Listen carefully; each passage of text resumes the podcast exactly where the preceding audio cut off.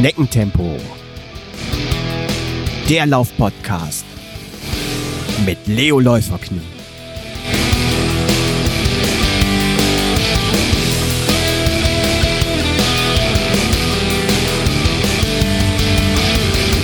Hallo und herzlich willkommen zu Schneckentempo, dem Laufpodcast mit Leo Läuferknie Folge 70.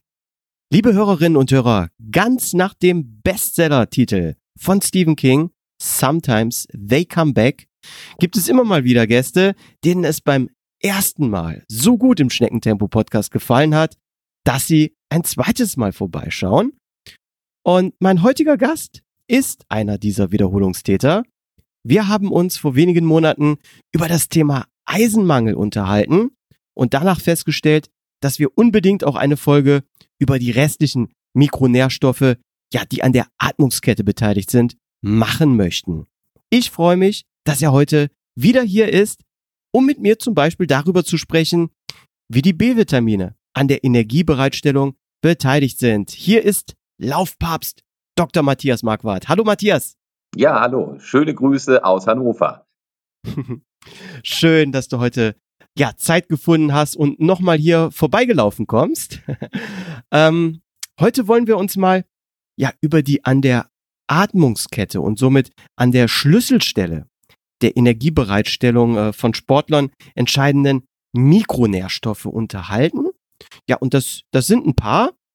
Erklär uns aber vorab mal kurz, ähm, wieso war es dir nach unserer letzten Folge über Eisenmangel so wichtig, dass wir ja uns nochmal auf die weiteren Mikronährstoffe hier fokussieren, die an der Atmungskette beteiligt sind und vielleicht hier auch nochmal so als Wiederholung, was hatte das nochmal so mit der Atmungskette auf sich? Also die Atmungskette ist die Endstrecke unseres Stoffwechsels, wenn man das so nennen will. Mhm. Und egal, ob ich leistungsfähig im Beruf bin oder in meiner Freizeit oder eben sportlich, diese Atmungskette brauche ich, um mich gut mit Energie zu versorgen. Mhm. Man kann das ganz einfach darstellen, indem man sagt, alle Dinge, die wir zur Energiebereitstellung ähm, zuführen, wie zum Beispiel Fette oder Kohlenhydrate in unserer Ernährung, die werden ja erstmal im Magen- und Darmtrakt aufgespalten, dann werden sie aufgenommen und dann im weiteren Stoffwechsel in den Zellen werden die noch weiter zerhackt und zerstückelt und irgendwann bleiben so kleine Bruchstücke über und ganz am Ende des Tages müssen diese letzten Bruchstücke dann mit Sauerstoff, den wir ja einatmen, mhm. quasi verheiratet werden. Und wenn man jetzt also ähm, Wasserstoff und Sauerstoff, das sind die Dinge, die da zusammenkommen, tatsächlich zusammenbringt, dann erinnert sich der ein oder andere vielleicht an die Knallgasreaktion im Chemieunterricht, relativ eindringlich. Da wird eine Menge Energie frei. Und das tun wir also auch tatsächlich in unserem menschlichen Körper. Allerdings knallt es nicht. Wir müssen das Ganze langsam und schonend ablaufen lassen und dabei Energie gewinnen. Und das ist die Atmungskette. Und das ist so eine Blackbox quasi, die in jeder Körperzelle stattfindet, in diesen Kraftwerken der Zellen, in den Mitochondrien. Mhm. Und da werden eben die Bruchstücke mit Sauerstoff verheiratet und dabei wird dann die Energie frei. Wofür auch immer wir sie nutzen. Und dafür gibt es Kofaktoren. Das heißt, dieser Abbauprozess von ähm, Zuckern und von Fetten und das Verheiraten mit dem Sauerstoff zur Energiebereitstellung. Dafür brauche ich noch weitere Stoffe, damit das läuft. Und wenn die nicht da sind, dann läuft es eben nicht. Und spätestens jetzt wird es, glaube ich, für den einen oder anderen interessant. genau, dann schneiden wir jetzt das Thema äh, Leistungsfähigkeit damit an. Genauso ist es. Und deshalb waren wir auch drauf gekommen beim Thema Eisen. Eisen ist eben einer der wesentlichsten Kofaktoren, um diesen Energiestoffwechsel ablaufen zu lassen. Und wir wissen, wenn Eisenwerte sinken, dann sinkt auch die Fähigkeit, Energie bereitzustellen. Und nicht erst dann, wenn ich so wenig Eisen habe, dass ich nicht mehr genügend Blut bilde, dann schon dreimal, aber eben auch schon vorher habe ich Leistungseinbußen, weshalb Sportler schon immer erpicht darauf waren, gute Eisenspiegel zu haben. Und neben dem Eisen gibt es eben noch ein paar weitere. Genau, um die kümmern wir uns jetzt. Ganz kurzer Hinweis aber noch für die, ja, Hörerinnen und Hörer, die unsere letzte Folge nicht gehört haben. Das war Folge 60, Thema Eisenmangel. Gerne nochmal hier reinhören. Gut, starten wir heute als erstes mit Vitamin B2. Auch äh, Riboflavin oder äh, Lactoflalin genannt, wenn ich das äh, jetzt richtig ausspreche. Gerne korrigiere mich hier.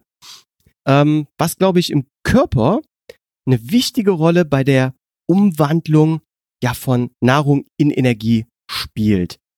Ich habe jetzt hier mal so ein bisschen recherchiert. B2 kommt, glaube ich, in tierischen Lebensmitteln wie Fleisch oder Fisch, aber auch in pflanzlichen Produkten wie gelber Paprika oder zum Beispiel Erbsen vor. Und ich habe gelesen, dass Vitamin B2-Mangel eher so ein Thema in Entwicklungsländern ist, aber eigentlich nicht in Deutschland vorkommt.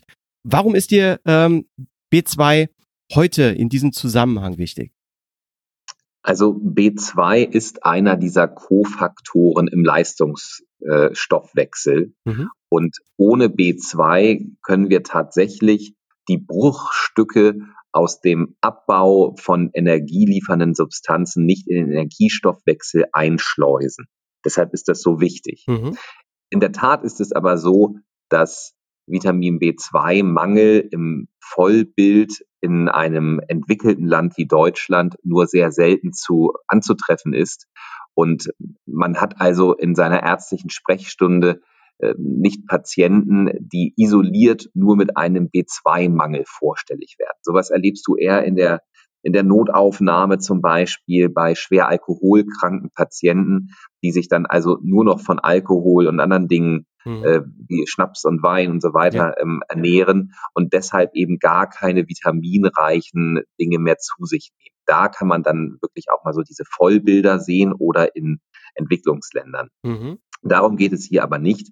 Es geht vielmehr darum, dass wir ja eine optimale Versorgung haben wollen. Ja. Und da ist B2 jetzt zu ähm, fragwürdiger Prominenz gekommen, weil der Veganer, ähm, der Vegetarier weniger, insbesondere der Veganer, dort erstaunlich oft einen Mangel aufweist. Mhm. Und ähm, das ist jetzt überhaupt keine äh, Veganer-Schelte. Ich tue in diesem Zusammenhang immer gerne kund, dass ich selbst Vegetarier bin.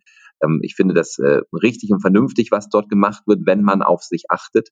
Und es ist so, dass B2 dort häufig zu wenig zugeführt wird, obwohl, wie du selber schon gesagt hast, auch bestimmte pflanzliche Stoffe ähm, Vitamin B2 enthalten, aber eben nicht der perfekte Lieferant dafür sind, was wir daran sehen, dass es bei Veganern an dieser Stelle gerne mal hakt. Also man mhm. kann das schaffen, aber grundsätzlich wird Veganern empfohlen, auch Vitamin B2 zu substituieren. Und diese Kombination vegane Ernährung und Ausdauerleistungssport ist ja gar nicht mehr selten, sondern ganz im Gegenteil, sie ist häufig geworden. Und aus diesem Grunde würde ich sagen, dass unter ärztlicher Kontrolle, man sollte sich die Spiegel mal anschauen, mhm. eine äh, regelmäßige B2-Substitution bei Veganern, insbesondere wenn sie Sport treiben, sinnvoll sein kann. Okay, das ist interessant. Du sagst jetzt gerade schon hier unter ärztlicher Kontrolle. Gibt es so, so Symptome, die ich selber feststellen kann, die auf B2-Mangel hindeuten? Oder geht das dann tatsächlich nur über einen Bluttest beim Arzt? Ja, es ist eben so, dass dieses Vollbild, wie ich schon ausführte, eben äh, so hier Gott sei Dank nicht anzutreffen ist und dass die Symptome eines äh, ganz leichten B2-Mangels, die schlagen nicht so durch. Mhm. Also da ist äh, ein krachender Eisenmangel, der recht häufig ist, auch in unserem Land einfach das schönere Beispiel, mhm. wenn man das mal so sagen darf. Aber solche Symptome wie ich fühle mich müde, ich fühle mich schlapp, ähm, bisschen schwaches Blutbild, bisschen rissige Mundwinkel, ähm, das sind natürlich ein bisschen auch Allerweltssymptome. Ne? Mhm. Ähm, auch wenn ich schlecht drauf bin und äh, meine Bürokollegen mich ärgern, ähm, kann ich mich irgendwann müde und schlapp fühlen, weil ich da nicht mehr gerne hingehe. Oder ich fühle mich müde und schlapp, ähm, weil ich einen Eisenmangel habe. Oder, oder. Ja. Ähm, also ich will sagen, psychische Faktoren, andere körperliche Faktoren können reinspielen. Und es wird schwer möglich sein, einen latenten oder geringen B2-Mangel bei einem äh, Sportler zum Beispiel einfach so an den Symptomen ähm, alleine zu erkennen. Also wenn man zum Beispiel, ähm, wenn man ja müde, abgeschlagen ist, sowieso zum Arzt geht, um seinen Eisenspiegel mal zu kontrollieren, sollte man auch direkt mal B2 kontrollieren lassen. Das kann Sinn machen, wobei wir da natürlich auch immer ökonomisch vorgehen müssen. Ähm, Vitamine zu testen kostet relativ viel Geld. Uh, okay. Und äh, deshalb würde ich dann natürlich auch immer nach Wahrscheinlichkeiten vorgehen. Klar, mhm. wenn jemand sagt, du, hier Geld spielt keine Rolle, der Labor darf mir Rechnungen schicken, äh, so viel er will, dann kann man natürlich auch immer gleich alles messen. Ähm, das liegt dann in der Entscheidung des Patienten. Aber wenn das Ganze ökonomisch vorgehen soll, und eine Frau mit verstärkter Regelblutung sagt, ich bin müde, dann liegt ein Eisenmangel mal auf der Hand. B2 mhm. steht dann erstmal hinten dran. Ja. Wenn die Eisenwerte gut sind und derjenige ist Veganer, dann ist B2 interessanter. Mhm. Also da muss man dann schon so ein bisschen den Profi mal gucken lassen, in welche Richtung man zuerst vorstößt. Ja, klar. Und ja, es gibt ja mehr oder weniger zuhauf diese Vitamin B-Präparate. Ähm, sagst du auch wirklich jetzt hier bitte, bitte nicht äh, prophylaktisch auf gut Glück irgendwas einschmeißen oder ist das bei B2 nicht so dramatisch? Also alle Vitamine außer die Vitamine A, D, E, K, kann man sich über das Wort EDK sehr gut merken, mhm. ähm, sind wasserlöslich. EDK ist fettlöslich, die kann man überdosieren, da muss man aufpassen. Ähm, alle anderen Vitamine sind grundsätzlich erstmal wasserlöslich und es besteht keine so große Gefahr, sie überzudosieren. Wir werden aber nachher noch auf eine Ausnahme beim ähm, Vitamin B6 kommen und mhm. grundsätzlich machen Maximaldosen immer keinen Sinn. Ja. Ähm, das, äh, wenn man eins äh, im Leben lernt und wenn man eins als Arzt lernt, dann ist es, dass Mittelmaß und Mittelwege in der Regel ganz vernünftig sind. Ja. Und das gilt auch für die Gabe von äh, Mikronährstoffen. Ich bin auch ein Freund von guter Versorgung, aber Megadosen machen in der Regel wenig Sinn. Insofern äh, bitte umsichtig bleiben und es gibt diverse B-Komplexpräparate, das ist vollkommen richtig, was du sagst, aber es sind eben längst nicht alle gut und es ist längst nicht jedermann verständlich, warum die nicht alle gut sind. Ähm, es kommt eben dann schon darauf an, wie man das dosismäßig abstimmt. Und manchmal denkt man, das ist ja ein dolles Präparat und es ist auch teuer und teuer denkt man erstmal sei gut. Aber das heißt noch lange nicht, dass zum Beispiel B12 da drin auch hinreichend dosiert ist. Das ist mal so ein Knackepunkt dabei. Mhm. Ja. Ja, da kommen wir vielleicht gleich nochmal äh, drauf zu sprechen, auf, auf die Dosis. Aber klar, da gebe ich dir recht. Wie bei vielen äh, Dingen in diesem Bereich, die Dosis macht, macht das Gift und ähm, auch wenn es dann letztendlich bei den wasserlöslichen kein Gift ist, aber es macht halt keinen Sinn, einfach äh, zu viel einzuschmeißen. Ja, es macht keinen Sinn. Und ähm, was viel zu viel ist, kann man bei B2 übrigens wunderbar sehen. Ähm, B2 ist nämlich das, was du auch in deinem Dr. Oetker Vanillepudding drin hast. Das färbt nämlich gelb. Ach. Und äh, das ist dort unter einer E, es gibt ja diese E-Nummer für, für Zusätze in Nahrungsmitteln. Mhm. Ich weiß jetzt gerade welche, ich glaube 102 ist es oder so, aber da müsste ich mich nochmal äh, schlau machen gerade. Ähm, eine dieser E-Nummern ist es, eine niedrige 100er E-Nummer und äh, das ist Riboflavin, das ist Vitamin B2. Ähm, würde man Vitamin B2 hinschreiben, würden die Menschen das viel besser finden, als wenn man da E irgendwas hinschreibt. Und ähm, wenn man davon hohe Dosen zunimmt, zu sich nimmt, dann färbt das auch den Urin so sehr, sehr hellgelb. Ja. Und ah, okay. das ist bei vielen B-Komplexpräparaten so, wenn man das einnimmt, hat man danach so einen fast neonfarbenen Urin. Das ist das ähm, Riboflavin. Oh, das ist auch mal interessant zu wissen. Sehr gut. Sehr gut. Ja, pass auf, dann lass uns doch mal direkt zu B3 kommen, was ja oft, ja, ich glaube, so in einem Atemzug mit B2 genannt wird. B3 auch Niacin oder Nikotinsäure genannt, spielt ja ebenfalls im Körper so eine wichtige Rolle, ja, bei verschiedenen Stoffwechselvorgängen und kommt jetzt laut meiner Recherche vor allem in tierischen Lebensmitteln wie Fleisch oder Fisch vor. Ähm, wenn ich jetzt Nikotinsäure höre, ähm, das hat aber nichts mit Nikotin aus Zigaretten zu tun, oder? Was, nein, aber es gibt immer so verschiedene Derivate, nennt man das, also so Abkömmlinge von bestimmten chemischen Grundgerüsten und ähm, die stehen sich nahe, sind aber nicht das gleiche. Ah, okay. gut, gut, das ist doch schon mal schön zu wissen.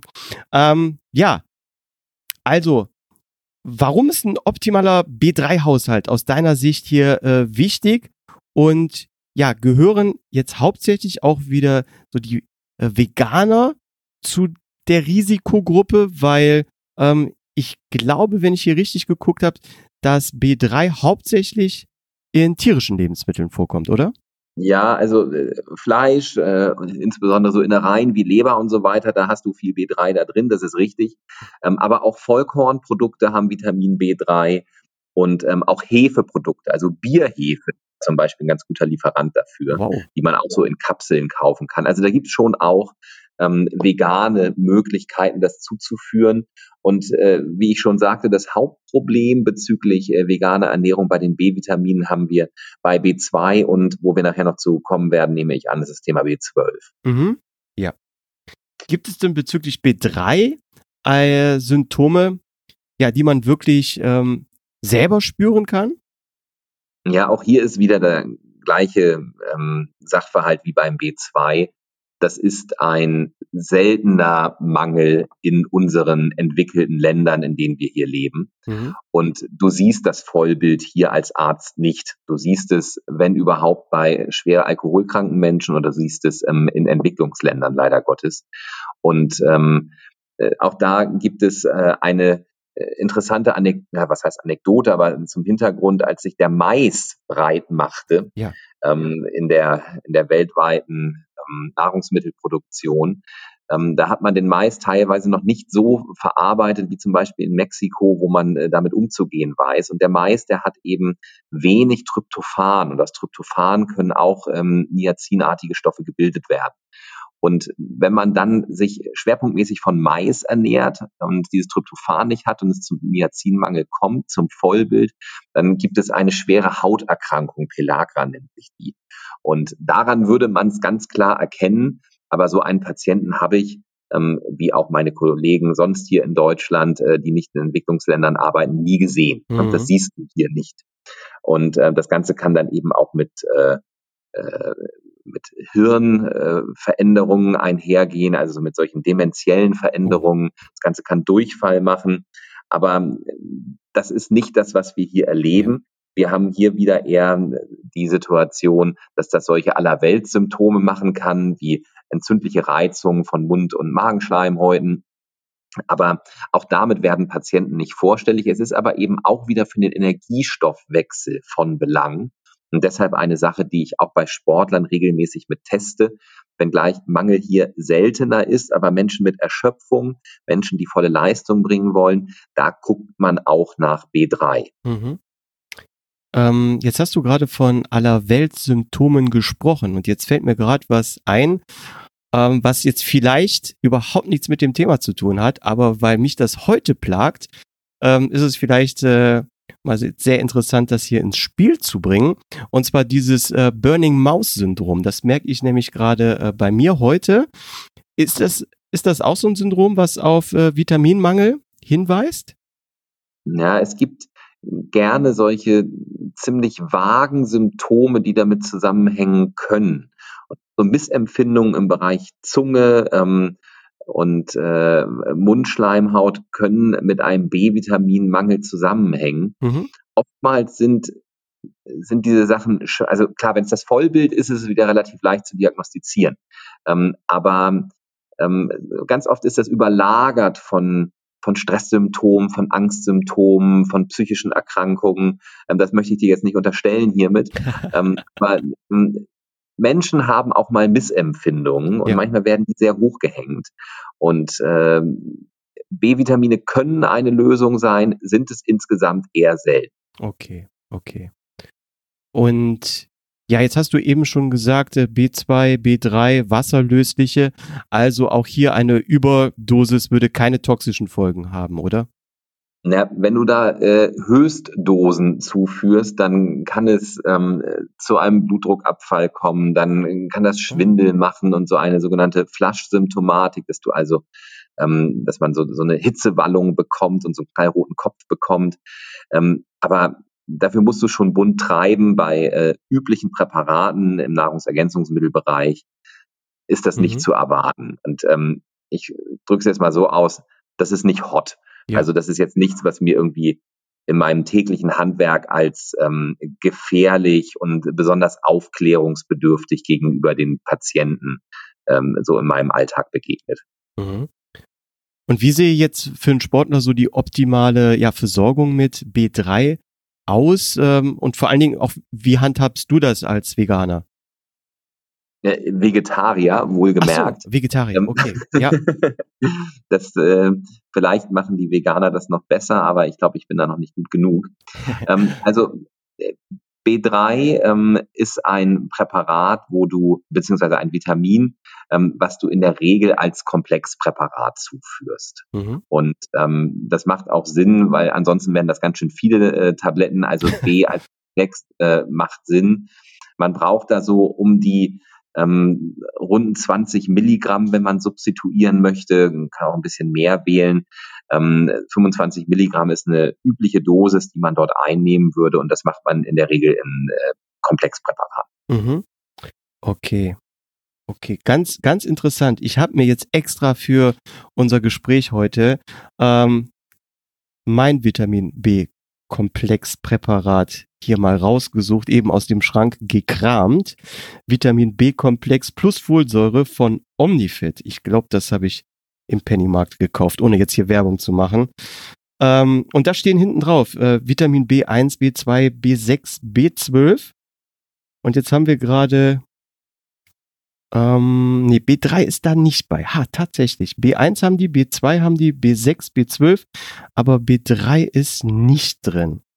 Okay, und da sprechen die von einer NRV, ähm, Nährstoffbezugswerte, Nutrient Reference Values 100 Prozent und da haben die jetzt bei B1, B2, B6 wirklich ganz kleine Mengen. 1,1 Milligramm, 1,4 Milligramm, 1,4 ja, gut, Milligramm. Das, das, kommt ja drauf an. Das ist bei denen ja ganz anders als beim Niacin. Ne? Also von Folsäure brauchst du nicht mal ein Milligramm, da brauchst du nur vier, 300 Mikrogramm oder 400 Mikrogramm. Ja.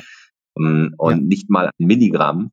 Und äh, bei B1 würde man dann eben mit äh, 1,2 Milligramm ungefähr hinkommen. Also ist jetzt nicht bei ja. allen B-Vitaminen gleich. Ja, und ich habe, muss dazu sagen, ich habe auch gerade wirklich schlecht geguckt, weil B3 ist nicht aufgeführt, aber ganz unten ist Niacin aufgeführt.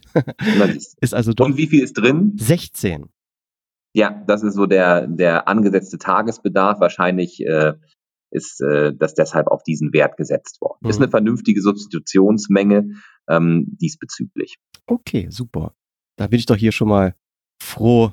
Nicht das schlechteste Präparat aus dem. Ja, wir holen nachher, wir kommen zum späteren Zeitpunkt auf dein äh, geliebtes Penny-Präparat nochmal wieder okay, zu. Okay, okay. Sehr gut. Dann kommen wir doch mal zu B6, das nächste hier in der Reihe. Ähm, B6 ist auch viel interessanter als B2 und B3. Die waren schon interessant, aber jetzt wird es wirklich interessanter, wie ich finde. Ja, die sind doch genauso jetzt im Stoffwechselvorgang beteiligt, aber ich glaube, B6 hat ja etwas mehr mit der Eiweißaufnahme zu tun, oder? Ähm, ja, das auch, aber interessant ist B6 vor allem auch deshalb, weil es an der Blutbildung mit beteiligt ist. Ah. Damit ist es für Sportler mega interessant. Ja. Und es ist ganz entscheidend für den ähm, Kohlenhydratstoffwechsel. Also ich kann Kohlenhydrate nicht abbauen für den Energiestoffwechsel, wenn ich kein B6 habe. Mhm. Spätestens jetzt ist jeder Marathonläufer hellwach und sagt, ich glaube, ich brauche das.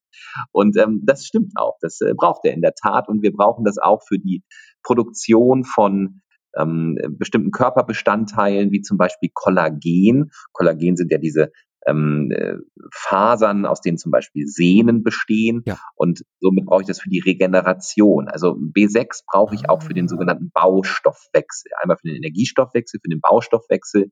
Und ähm, für die Blutbildung ist es wichtig, für die Verwertung von Eiweißen und auch fürs Nervensystem ist es wichtig. Also wir wollen B6. Ah, okay. Sehr gut. Also B6 ähm, hat hier einen viel höheren Stellenwert für ja, uns Ausdauersportler.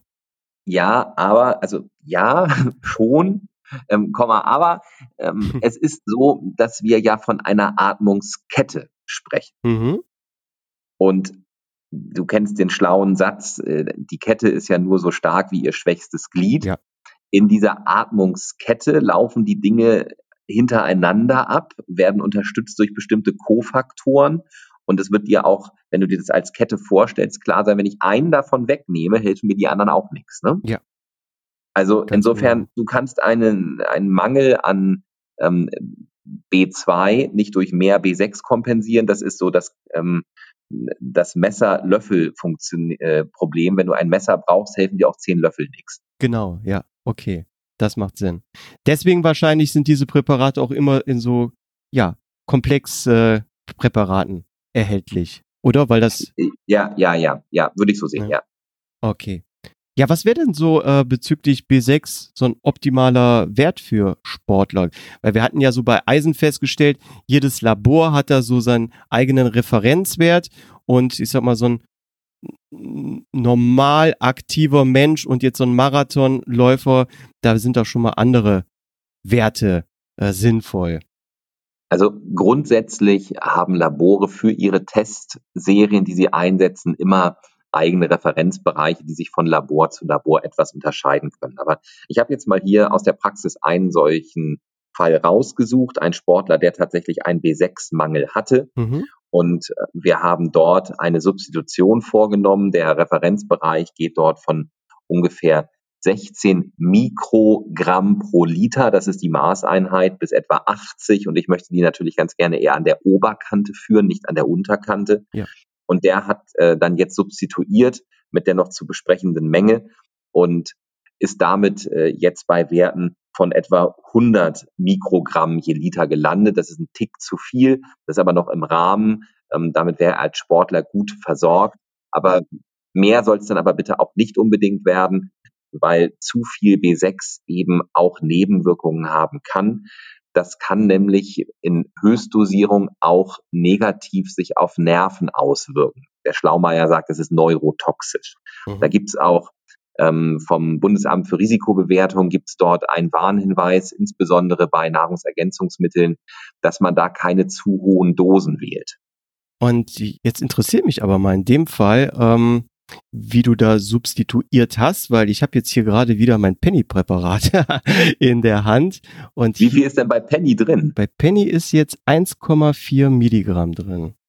Okay, das ist, das ist nicht so viel. Von neurotoxischer Dosis spricht man so ab 25 Milligramm am Tag. Wow, okay, ja.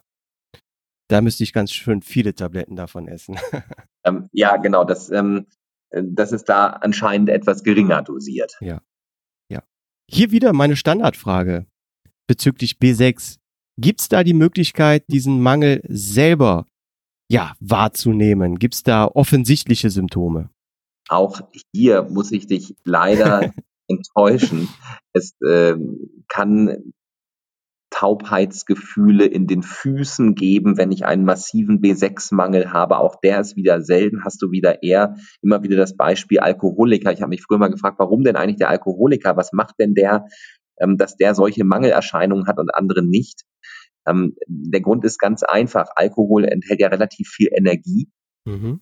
Und äh, wenn ich suchtkrank bin und den ganzen Tag nur Wodka oder ähm, Maria Kron in mich reinschütte, dann kriege ich Energie durch diesen Alkohol, bin dummerweise dann auch betrunken, aber ich habe eben irgendwann in meiner Alkoholkrankheit gar kein Bedürfnis, andere Dinge zu essen. Also mhm. machst du dir keinen Salat, dann isst du wahrscheinlich mal ein Brot, dann machst du eben das nächste Bier auf. Mhm. Und äh, dadurch kommt es dann zu diesen schweren äh, Mangelerscheinungen in verschiedensten Bereichen, wenn Menschen alkoholkrank sind. Deshalb immer wieder dieses Beispiel. Also da wirst du so etwas erleben.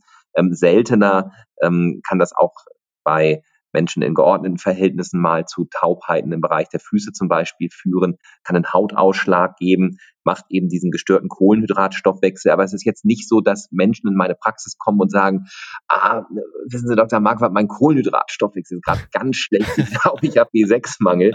Ähm, das sind einfach diffusere Situationen. Meistens eben mit nicht so guter Leistung, Müdigkeit, solche Dinge.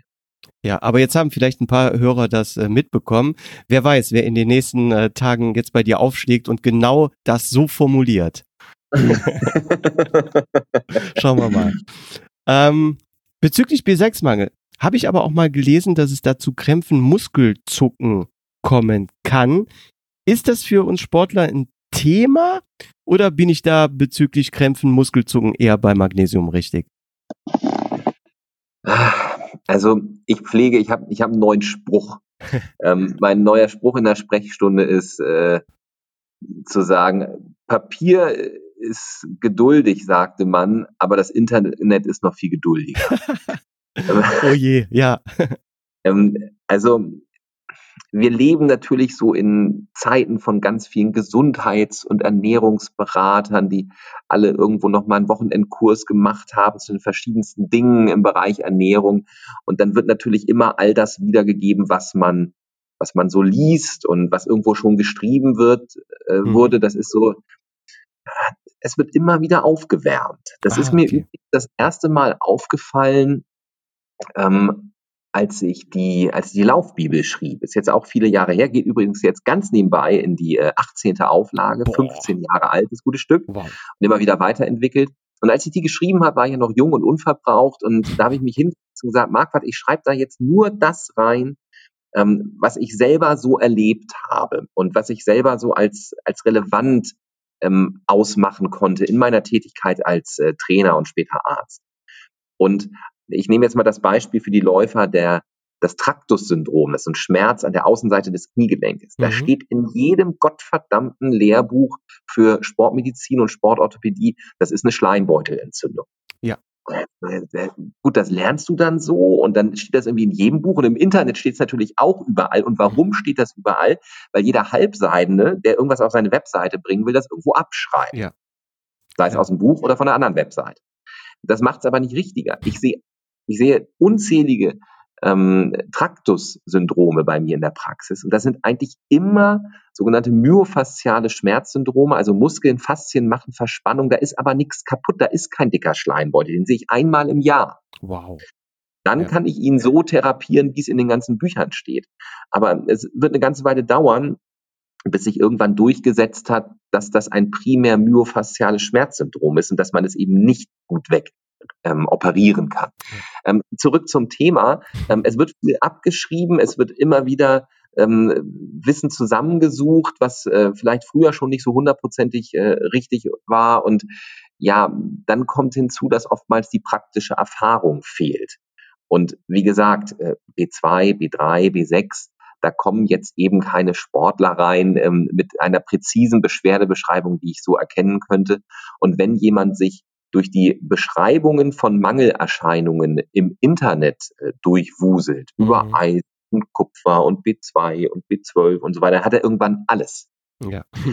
also da müssen wir wirklich aufpassen und äh, ich würde vorsichtig sein, äh, bei diesen seltenen Mangelerscheinungen das wirklich auf einen Punkt zurückzuführen und zu sagen, ja, ich habe da mal gelesen, das kann Krämpfe machen, dann kommen jetzt die Krämpfe vom B6-Mangel. Mhm. Also um es vorwegzunehmen, ich würde, wenn ein Sportler, der jetzt normal für einen Marathon trainiert oder für einen Triathlon, wenn der Krämpfe hat, überhaupt nicht an B6 denken. Okay, ja. Das ist und das ist genau der Punkt. Du denkst, das ist total hot, irgendwie, ich habe da was gelesen, B6, Krämpfe und so weiter. Und ich denke, wo steht das denn? Was? Kann schon sein, theoretisch. Vielleicht hat das mal irgendeiner im Reagenzglas. Ich weiß nicht. Aber ähm, festgestellt, ähm, das sind ja auch ganz viele, ähm, in diesem Fall jetzt nicht, aber es gibt ganz viel so Reagenzglas. Ähm, Befunde. Also wenn ich eine Zellkultur mit diesem Zeug beschütte, dann habe ich das festgestellt. Ob das dann bei Menschen genauso stattfindet, ist völlig egal. Mhm. Also ich habe noch nie an B6 bei sowas wie Muskelkrämpfen unter sportlicher Belastung gedacht. Magnesium ist dort wesentlich interessanter, wobei Magnesium sich eher so mit nächtlichen Wadenkrämpfen ähm, äußert. Das häufigste Problem unter sportlicher Belastung, gerade im Rennen, gerade bei Wärme im Sommer, wenn die Wettkämpfe sind, ist tatsächlich Natrium, sprich Kochsalz, ah, ja. Ja. Und wenn jetzt jemand sagt, ich habe beim Marathon immer bei Kilometer 30 und so weiter, wenn ich da Gas geben will und so weiter, neige ich sehr zu Krämpfen, dann ist das, was hot ist, Kochsalz ja. und nicht B6. Ah, okay, gut. Das ist auch schon mal gut zu wissen. Ja, und du hast natürlich absolut recht, was du schon sagtest. Äh, ähm, das Internet vergisst nicht, auch wenn da mal was äh, Falsches reingeschrieben wurde. Und das äh, kopiert und multipliziert sich äh, um ein Vielfaches dann. Und das ist äh, sehr, sehr schwierig, beziehungsweise fast unmöglich, sowas dann äh, ja wieder zu widerlegen oder da irgendwie rauszubekommen. Ne? Das ist äh, ja, das ist echt ein gewisses Problem. Ich meine, das war jetzt eben zugegebenermaßen ein gewisser Exkurs und eine sehr lange Antwort auf deine kurze Frage.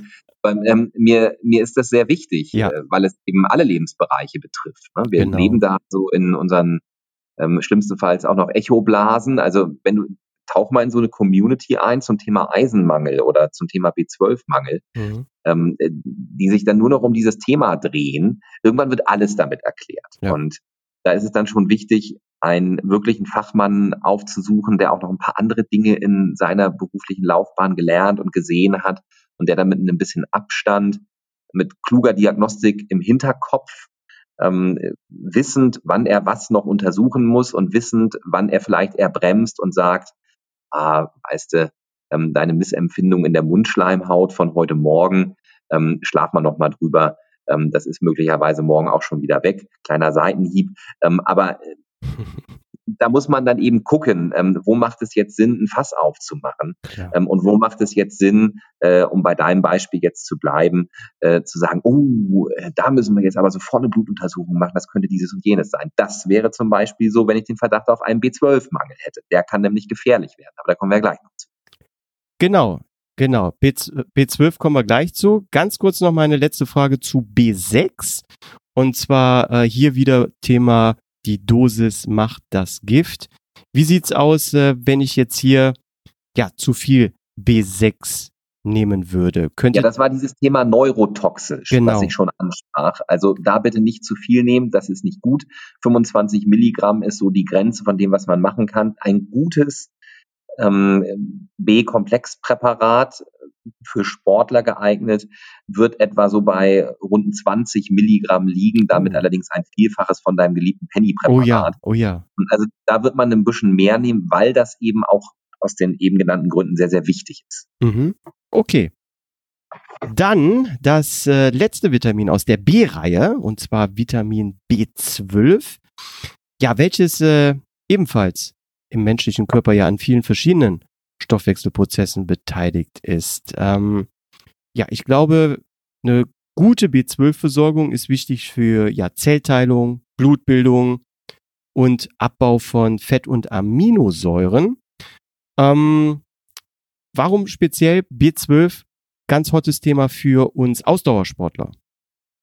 Ja, also da sind wir tatsächlich an dem Punkt, ohne äh, wieder bei dem, bei dem äh, Kettenproblem. Ohne B12 geht's halt nicht. Mhm. Und B12 ist recht prominent, weil ein Mangel an B12 ein sehr deutliches Bild von Blutarmut macht, was sehr charakteristisch ist. Ah, okay. Und ja. ein B12-Mangel macht außerdem, und deshalb wird's jetzt ähm, medizinisch sehr wichtig, da würde man als Arzt in der Tat, wenn man da einen Verdacht hat, sehr scharf einhaken. B12-Mangel führt dazu, dass sich bestimmte ähm, fettartige Stoffe, die die Nervenbahnen umhüllen, nicht mehr bilden kann. Und wenn die kaputt gehen aufgrund dessen, kann ich sie auch, wenn ich später B12 in Massen zuführen würde, nicht wieder regenerieren. Das heißt, mhm. B12-Mangel kann irreversible Schäden machen, also nicht umkehrbare Schäden. Wow. Ähm, also so schnell stirbt sich's jetzt nicht, aber ähm, B12 ist schon wichtig im Auge zu behalten. Und ja klar, ich brauche es für die Blutbildung und ich brauche, Schwangere brauchen es auch verstärkt, weil immer dann, wenn Zellteilung zum Tragen kommt, bei Schwangeren gibt es natürlich viel Zellteilung durch das wachsende Kind, aber auch bei Sportlern gibt es viel Zellteilung durch einen sehr aktiven Stoffwechsel, durch dieses Training und die damit einhergehende Regeneration. Also mhm. wir brauchen B12 und das auch für den Energiestoffwechsel. Das macht es wichtig. Und was es noch wichtig macht, ist die Tatsache, dass ein Mangel ähm, schwere Schäden hervorrufen kann. Und es gibt eben ganz charakteristische Krankheitsbilder, die genau zu diesem ähm, B12-Aufnahmedefekt führen, so dass das auch hier in Deutschland ähm, mal passieren kann, dass da ein gesunder Mensch einfach mit einem krachenden B12-Mangel in der Sprechstunde landet. Mhm. Und äh, entschuldige, äh, entschuldige, ja. äh, ich habe noch eins vergessen. Und der, der letzte Punkt ist, ähm, Veganer können es mit ihrer Kost nicht aufnehmen ähm, Ausrufezeichen. Wow. Ähm, und da wir ja, wir sprachen schon drüber, immer mehr Veganer haben, ähm, Vegetarier sind nicht so gefährdet, aber wir haben mehr Vegetarier und mehr Veganer, ähm, da muss substituiert werden, sonst geht das in die Büchs. Mhm. Und ich habe so einen Test in der Praxis, so ein, also ein Labortestprofil quasi, wo alle relevanten Dinge abgetestet werden die bei, bei Veganern zum Mangel führen können. Jod gehört zum Beispiel auch noch besonders mit dazu. B12 hatten wir, B2, Eisen. Und wenn ich diese Tests laufen lasse, dann äh, staune ich manchmal wirklich Bauklötze. Da sind immer noch Veganer unterwegs, die sagen, ja, nö, das wird schon irgendwie gehen, die Natur macht das schon alles. Mhm. Wobei mittlerweile ähm, jeder Meinungsbildner in diesem Bereich auch ganz klar sagt, Leute, natürlich und ähm, Tierschutz ist alles gut und richtig und wichtig, aber B12 gibt's eben nicht auf diesem Wege, du musst es substituieren. Wow, okay, ja, das ist auch sehr gut zu wissen. Also B12 kommt tatsächlich natürlich nur in tierischer Nahrung vor und man muss es dann ja durch äh, Tabletten etc. Ähm, hinzuführen. Da gibt's keinen anderen Weg. Nee, da gibt's keinen anderen Weg. Mhm. Ja, äh, äh okay, äh, entschuldige, es ist natürlich jetzt, möglicherweise hört jetzt einer zu, der jetzt die Spitzfindigkeiten sucht. Ähm, also B12 wird von Bakterien gebildet, der Mensch kann es nicht bilden ja. und ähm, die Tiere fressen es. Das Schwein frisst es, die Kuh frisst es ähm, aus dieser bakteriellen Produktion oder es wird im Pansen der Kuh selbst gebildet und dadurch nehmen die es auf und wenn du dann das Fleisch isst oder die Milch trinkst, dann hast du das B12. Ähm, jetzt äh, gibt es auch so bestimmte Algen, auf denen solche Bakterien siedeln können, die dann auch B12 beinhalten. Das heißt, theoretisch könntest du es auch darüber beziehen. Das Problem ist dann nur, dass es auch viele Pseudo-B12-Arten gibt, die in der Messung als B12 mit durchgerutscht sind, früher sehr oft, mhm. ähm, die aber im Körper nicht die gleiche Funktion wahrnehmen. Das heißt, dann werden die Rezeptoren für B12 besetzt ähm, mit einem Stoff, der nicht funktionsfähig ist. Also das kann auch nach hinten losgehen und wir haben in diesen natürlichen Produkten äh, sehr starke Schwankungen.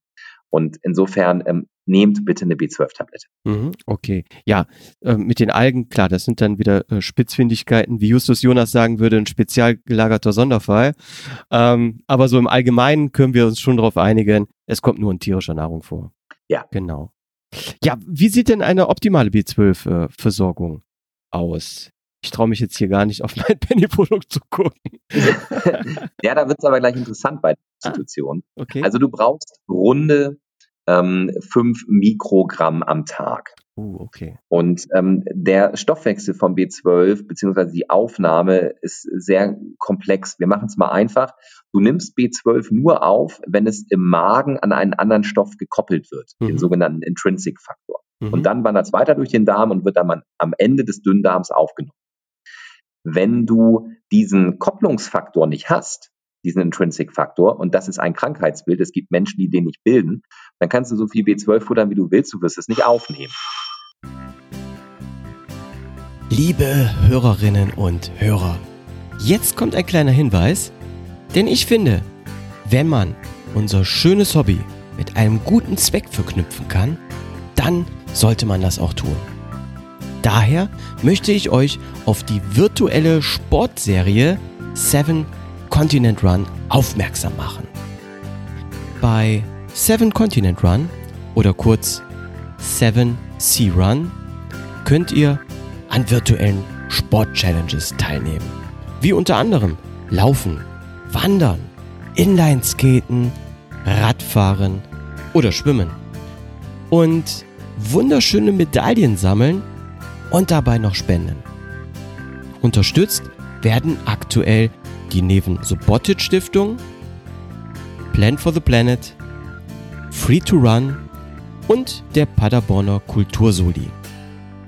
Ich bin jetzt bei 7C Run dabei und falls auch ihr Interesse daran habt, dann schaut doch einfach mal auf die Seite www.7 als 7 als Zahl geschrieben, C-Run, C wie Cäsar, R wie Richard, U wie Udo, N wie Nordpol.com. Und jetzt weiterhin viel Spaß mit der heutigen Podcast-Episode. Ja, genau. Es ist also so, dass äh, Vitamin B12 nur durch diese Kopplung an den Intrinsic-Faktor aufgenommen werden kann, im weiteren Verlauf dann im Dünndarm. Und wenn ich den nicht habe, dann kann ich das Zeug nicht aufnehmen. Mhm. Und es gibt eben eine Erkrankung, ähm, diesen Intrinsic-Faktor-Mangel gibt es bei bestimmten Magenschleimhauterkrankungen. Und dann nehmen diese Menschen irgendwann immer weniger B12 auf. Und das dauert dann so einige Zeit, bis die Speicher erschöpft sind. Das kann sogar Jahre dauern. Und bis sich dann so ein wirklich nachweisbarer B12-Mangel mit Blutarmut und Nervenstörungen ähm, wirklich kenntlich macht, vergeht relativ viel Zeit, aber dann kann es manchmal auch zu spät sein bezüglich der Nervenschäden. Mhm. Und deshalb ist es bei B12 wichtig, darauf zu achten, insbesondere bei Veganern. Ah, okay. Jetzt gibt ja. es aber noch, und jetzt kommen wir gleich, wir kommen schon wieder zu deinem Penny-Präparat oh, gleich. Oh. Ähm, es ist jetzt wie folgt, dieser Intrinsic-Faktor, der da dran gekoppelt werden muss im Magen, mhm. ähm, der wird ähm, bei einer Mahlzeit dann teilweise ähm, für diese B12-Menge überfordert. Das heißt, wenn du in einer Mahlzeit ähm, 8 Mikrogramm B12 drin hast, dann ist da nicht genügend Intrinsic-Faktor, um das alles auf einmal aufzunehmen. Okay, ja. Ähm, das reicht nur für so etwa zwei Mikrogramm. Mhm. Das heißt, du musst dein B12 also auch noch über den Tag verteilen. wenn du, wenn du morgens irgendwie Milch und Filetsteak zuführst, also tierische Nahrungsmittel mit B12 äh, drin, dann hast du ähm, möglicherweise diesen Intrinsic-Faktor schon überfordert, weil du mehr B12 zugeführt hast, als du koppeln kannst. Und wenn du abends nur noch ähm, Bohnen und Salat isst, ohne B12, dann äh, nutzt du den Intrinsic-Faktor nicht und nimmst es nicht auf. Okay, ja, ja. Ja. Und insofern muss also die B12-Zufuhr, wenn es ideal laufen soll, auch noch über den Tag verteilt sein, damit das über den Intrinsic-Faktor gut läuft. Ja, aber ich ähm, glaube, das ist so niedrig hier in meinem Präparat, dass es keine Rolle spielt. Ja, wie viel ist denn drin? Ähm, 2,5. Ja, aber das wäre ja, ne, dann hättest du da einen halben Tagesbedarf. Mhm. Ähm, idealerweise würde man dann morgens und abends eine nehmen. Dann ist jeweils genügend Intrinsic-Faktor da, um das aufzunehmen. Dann kommst du auf die gewollten, gewünschten 5 Mikrogramm. Mhm. Ja. Jetzt gibt es aber noch einen anderen Weg, das aufzunehmen. Und der ist interessant, wenn man B12-Substitution verstehen will. Mhm. Denn derjenige, der da jetzt drauf angewiesen ist, wie derjenige, der diesen Stoffwechseldefekt da hat, beziehungsweise diesen fehlenden Intrinsic-Faktor, oder der Veganer, der will natürlich jetzt keine Kompromisse und der will auch keine Abhängigkeit davon, ob jetzt gerade genügend Intrinsic-Faktor da war oder nicht. Und da arbeitet man dann sinnvollerweise doch mal mit ähm, gewissen Megadosen. Zumindest mhm. äh, vordergründig scheinen die so. Mhm. Und ähm, wir hatten ja gesagt, äh, viel hilft nicht immer viel. Wenn ich jetzt sage, du solltest sinnvollerweise 500 Mikrogramm B12 einnehmen, dann wirst du sagen, ey Matthias, wow. aber der Tagesbedarf sind ja nur viereinhalb ähm, Mikrogramm, das ist ja das Hundertfache. Ähm, da widersprichst du dir jetzt aber selber.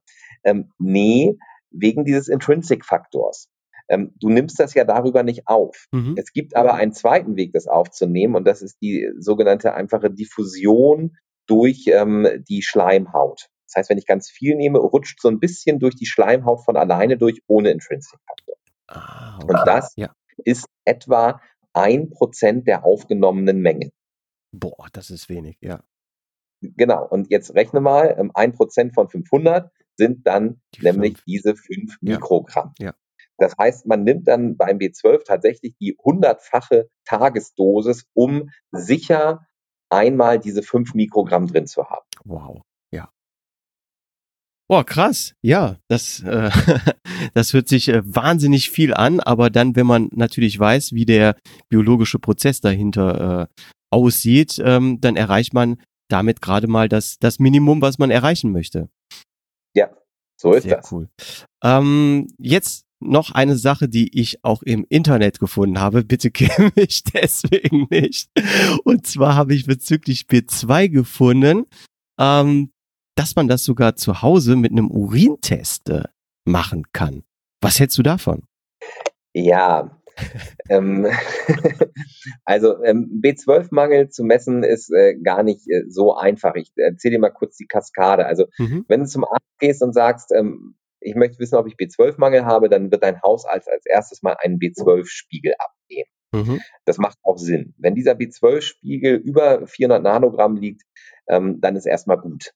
Dann ist es sehr, sehr unwahrscheinlich, dass du einen relevanten B12-Mangel hast. Mhm. Wenn der so 200 und 400 liegt, dann ist das noch im Normbereich, aber da kann man trotzdem schon einen latenten Mangel haben. Wenn Patienten in dem Bereich sind, dann misst man nochmal das Holo-TC. Das ist die stoffwechselaktive Form des B12s. Und wenn der Wert unter 50 liegen sollte, dann wird es noch wahrscheinlicher, ähm, dass du einen B12-Mangel hast, dann ist er da. Wenn der aber auch nur so gerade etwas äh, über 50 ist, dann kann man ganz auf Nummer sicher gehen, indem man die Methylmalonsäure misst. Das ist ein Wert, der steigt an, wenn ich einen krachenden B12-Mangel habe. Mhm. Und so funktionieren übrigens diese Tests, die du im Internet kaufen kannst. Da misst man dann die überschießend gebildete Methylmalonsäure im Urin. Ähm, ehrlich gesagt ist das ein Verfahren, was ähm, man so als Arzt in der Praxis niemals anwendet. Mhm.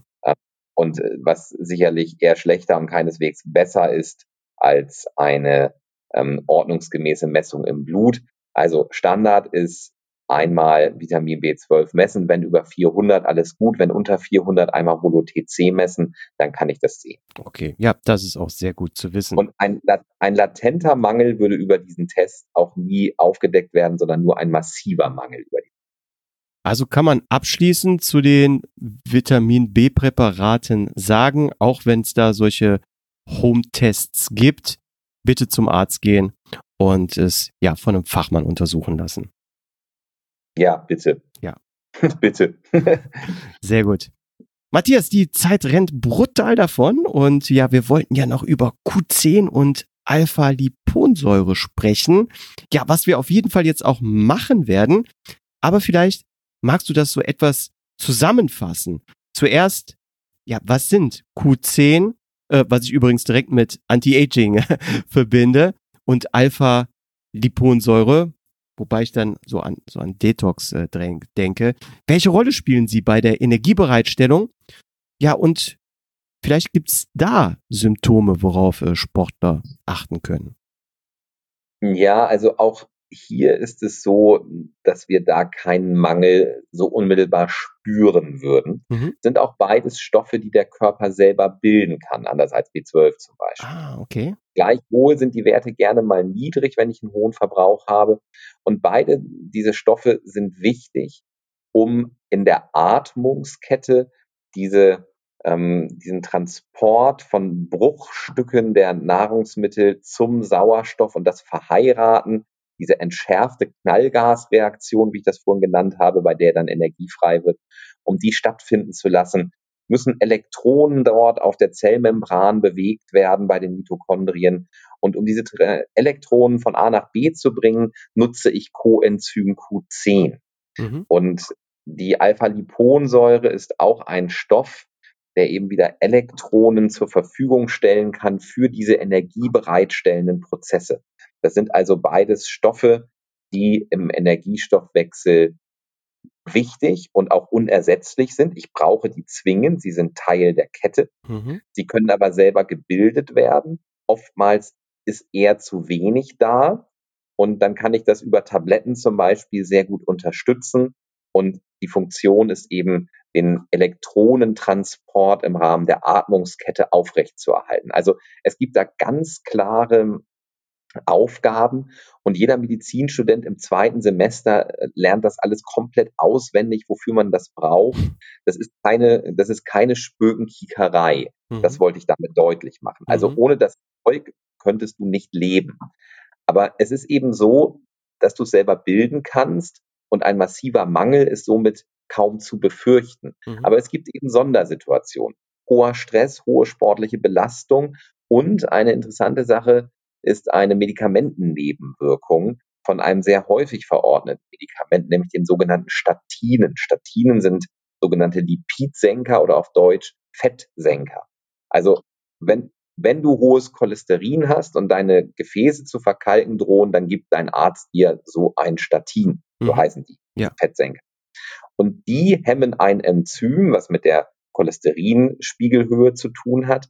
Und dieses Enzym ist aber auch für die Produktion von Coenzym Q10 im Körper wichtig.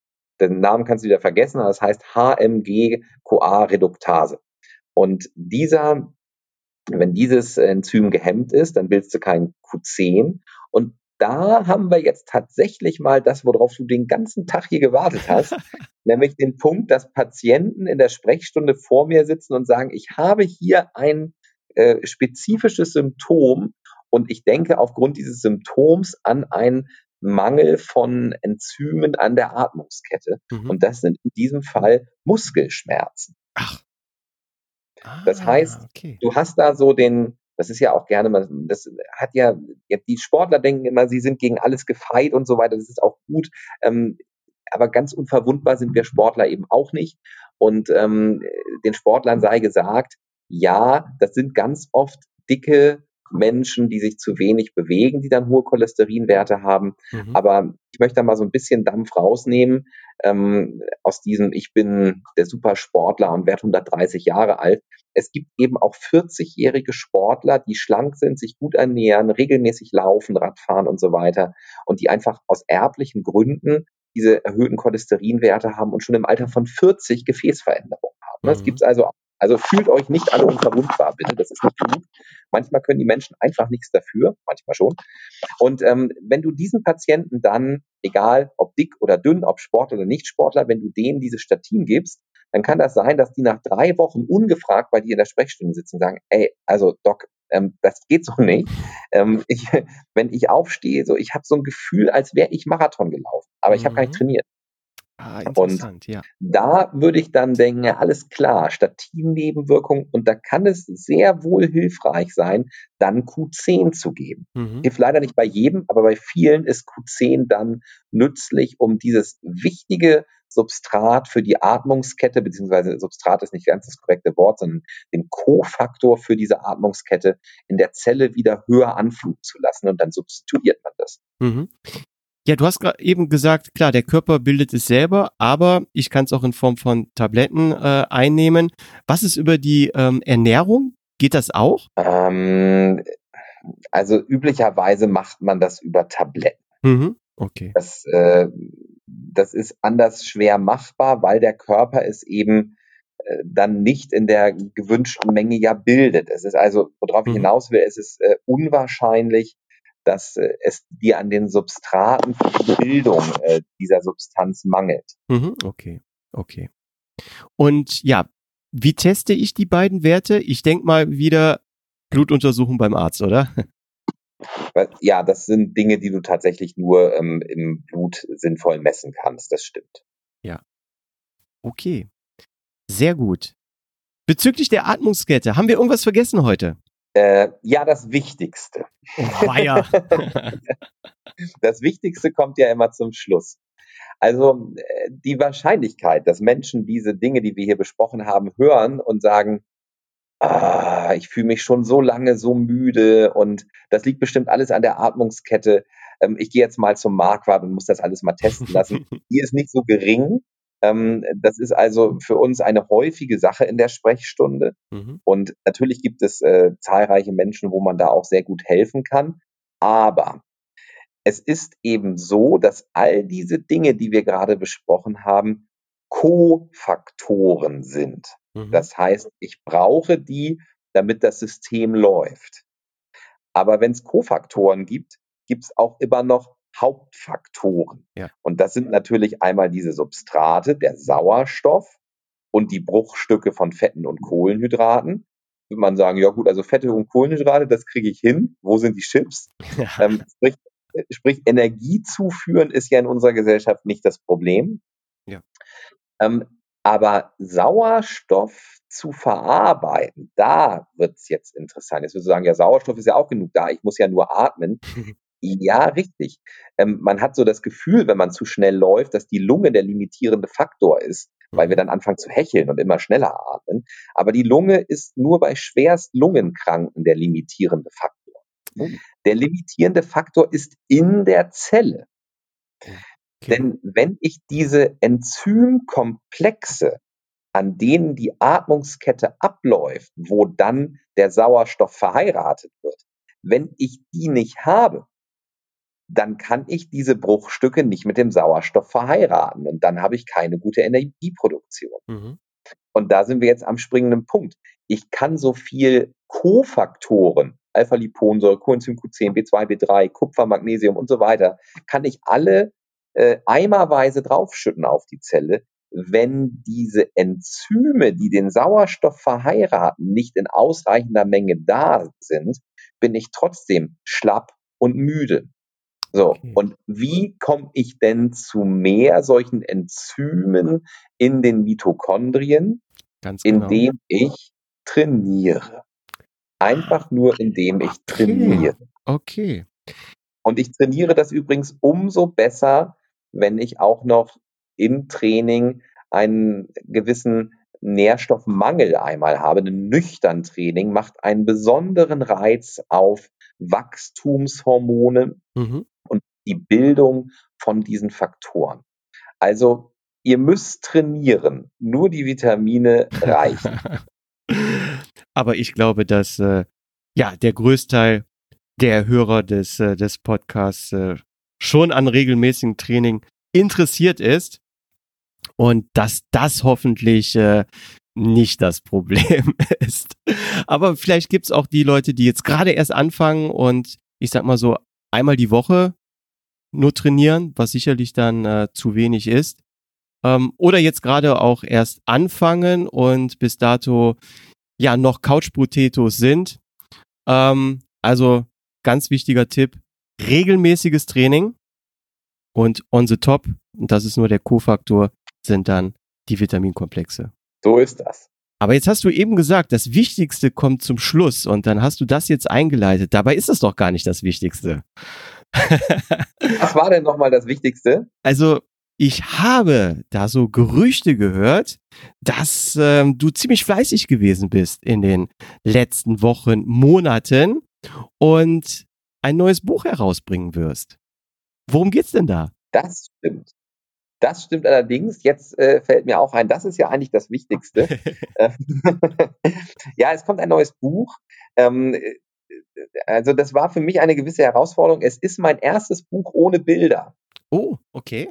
Ich habe ja sonst immer oh. ganz viele Bücher mit Bildern, also sprich Ratgeber, Tabelle, Grafik, Erklärung hier. Jetzt gibt es ein Buch, das erste Buch von Dr. Marquardt ohne Bilder. Ähm, dieses Buch heißt Erschöpft, kommt im Bastei-Lübbe Verlag als Spitzentitel, mhm. weil das Thema Erschöpfungssyndrome und da waren wir jetzt mit diesen Mikronährstoffen ja quasi gerade eben auch dran an diesem Thema, dass Menschen sich müde und ausgelaugt fühlen und dann landet man eben bei den Mikronährstoffen. Ja. Es war mir wichtig, darüber ein Buch zu schreiben, wobei das Thema Mikronährstoffe dort etwa, ich würde mal sagen, äh, hm, vielleicht 10 Prozent oder 15 Prozent des Buches ausmacht. Es geht da ganz viel um Hintergründe, warum bin ich müde, warum bin ich erschöpft. Und das hat ja auch äh, gesellschaftliche Dimensionen angenommen. Also mhm. ähm, einer wenn es jetzt nicht Sportler mit Gelenkproblemen sind, ist eines der Hauptsymptome, was bei mir in der Sprechstunde beklagt wird. Ich bin so erschöpft. Ja. Das hat was mit der Verdichtung von Arbeit zu tun. Das hat was mit immer weniger ähm, wirklicher Erholungszeit zu tun, immer mehr medialer Belastung, immer mehr Informationen, die auf uns einpreschen, gesellschaftlicher Wandel, dass Menschen ähm, sich in Strukturen wiederfinden, die sie nur noch hetzen von früh bis spät und äh, Dinge, denen wir immer schwieriger entkommen können und warum das so ist und welche Dinge denn dann tatsächlich helfen. Und dazu können auch B12 und Eisen gehören zum Beispiel. Mhm. Aber welche da sonst noch helfen, das ist Thema dieses Buches erschöpft, was auch ähm, aus eigenem Leid äh, entstanden ist, weil ich habe es einmal als Sportler mächtig übertrieben und hatte äh, ein heftiges Erschöpfungssyndrom nach äh, einer aus einem Übertraining entstanden. Mhm. Das war nicht klug damals, aber Sportler machen eben auch Fehler und jeder, der einmal im Sport richtig Gas gibt über Jahre, wird dieses Phänomen Übertraining irgendwann mal kennenlernen. Ich habe allerdings damals ziemlich überzockt und ich dachte, es passiert mir nie wieder. Es ist mir aber dann in der Corona-Zeit, über 20 Jahre später, ist es mir tatsächlich nochmal passiert. Mhm. dass ich äh, wirklich sehr krank wurde mit einem anschließenden Erschöpfungsproblem. Und das war dann der Grund, wo ich gesagt habe, ich greife das Thema nochmal auf und mhm. bringe diese Geschichte, die immer mehr Menschen interessiert, in eine Buchform. Das habe ich gemacht, ja. Sehr cool. Ähm, Erschöpfungssyndrom, wenn wir darüber sprechen, ist das was ähnliches oder vielleicht das gleiche wie im englischen Burnout oder ist das jetzt was anderes? Ähm, diese Abgrenzung hat jemand eine Depression, macht auch müde und erschöpft. Ne? Hat mhm. jemand jetzt eine Depression oder hat der einen Burnout und was führt überhaupt in einem Burnout? Oder hat, äh, hat er ein Erschöpfungssyndrom, was für sich steht, ohne auslösenden Faktor, oder ist das ein Sport, dann hat er ein Übertraining. Mhm. Das ist gar nicht so leicht. Es gibt auch gar nicht so viele Ärzte, die sich damit gut auskennen, mhm. weil da auch viele Fachrichtungen überlappen. Ne? Also Depression ja. ist ja eigentlich was für den Psychiater. Das äh, ja. Äh, Chronic Fatigue Syndrome äh, rückt eher so ein bisschen in die Neurologie. Ähm, das Übertrainingssyndrom ist ein ähm, Problem, was äh, eigentlich nur der Sportarzt kennt und da auch längst nicht alle. Ja. Und ähm, insofern, da überlagern sich sehr viele Dinge. Dann hast du noch das Thema Mikronährstoffe, was mit dranhängt, so dass viele Patienten da ziemlich hilflos von A nach B rennen und immer wieder zum nächsten. Und nicht selten auch solche Dinge hören wie, ja, komm hier, hol dir mal aus dem Penny ein paar Vitamintabletten, mach mal ein bisschen Urlaub und dann wird das schon wieder, aber es wird irgendwie nicht wieder und dann machen alle dicke Backen. Ne? Also das ist ähm, wirklich ein Problem von, von großer Tragweite mittlerweile. Und es hat eben sehr viel auch mit unserem gesellschaftlichen Wandel zu tun, dass wie wir leben, äh, da haben wir wirklich ganz viele Aspekte dabei, wo ich sagen würde, das tut uns nach menschlichem Ermessen mittlerweile nicht mehr gut. Mhm. Ja, bin ich absolut bei dir. Du hast mich neugierig gemacht aufs Buch, muss ich sagen. Wann kommt es denn raus? Jetzt Ende des Monats, ich glaube 26. oder 27.2., also Ende äh, des Februars. Perfekt. Also wenn die Hörer das jetzt hören, dann ist das Buch schon erhältlich. Sehr gut. Super. Ja, toll. Vielen lieben Dank, Matthias, dass du heute ja erneut Gast im Schneckentempo Podcast gewesen bist und dein Wissen mit mir und den Hörern geteilt hast. Das habe ich sehr gerne gemacht, aber jetzt sag mir doch noch mal eins. Ja. Gab es denn auch schon mal jemanden, der den Hattrick gemacht hat? Hör mal, den Hattrick hat noch niemand gemacht. Na, Vielleicht? Dann haben wir ja, es muss ja immer noch Ziele geben. Genau. Ähm, ich hätte da möglicherweise die ein oder andere Idee. Ähm, ich habe ja schon mal angedeutet, dass so ähm, diese rein sportmedizinischen Themen dann äh, durchaus mein Steckenpferd sind. Ich konnte mir vorhin den kurzen Exkurs zum Traktus-Syndrom ähm, dort äh, nicht verkneifen. Wenn du da viele Läufer hast, ähm, dann müssen wir vielleicht an die Themen auch nochmal an, ran oder an das Thema Leistungsdiagnostik. Da werden wir zwei noch was finden. Vielleicht machen wir im Jahr ja mal den Hattrick voll. Sehr, sehr gerne. Das äh, nehme ich direkt auf. Ähm, der Hattrick ist eingebucht hier. das, das freut mich. Immer weiter, immer weiter. Genau. Ja, dann äh, bedanke ich mich auch ganz herzlich und äh, freue mich, wenn ich diesen Podcast dann demnächst auch bei uns auf allen Kanälen teilen darf. Toll. Dank dir. Liebe Hörer und Hörerinnen, das war die heutige Folge Schneckentempo. Hat euch die Folge gefallen? Dann hinterlasst doch bitte eine positive Bewertung auf iTunes, Facebook oder like das Episodencover auf Instagram. Bleibt gesund, geht laufen und ja, versorgt euch ausreichend mit Mikronährstoffen. Bis zur nächsten Folge. Tschüss.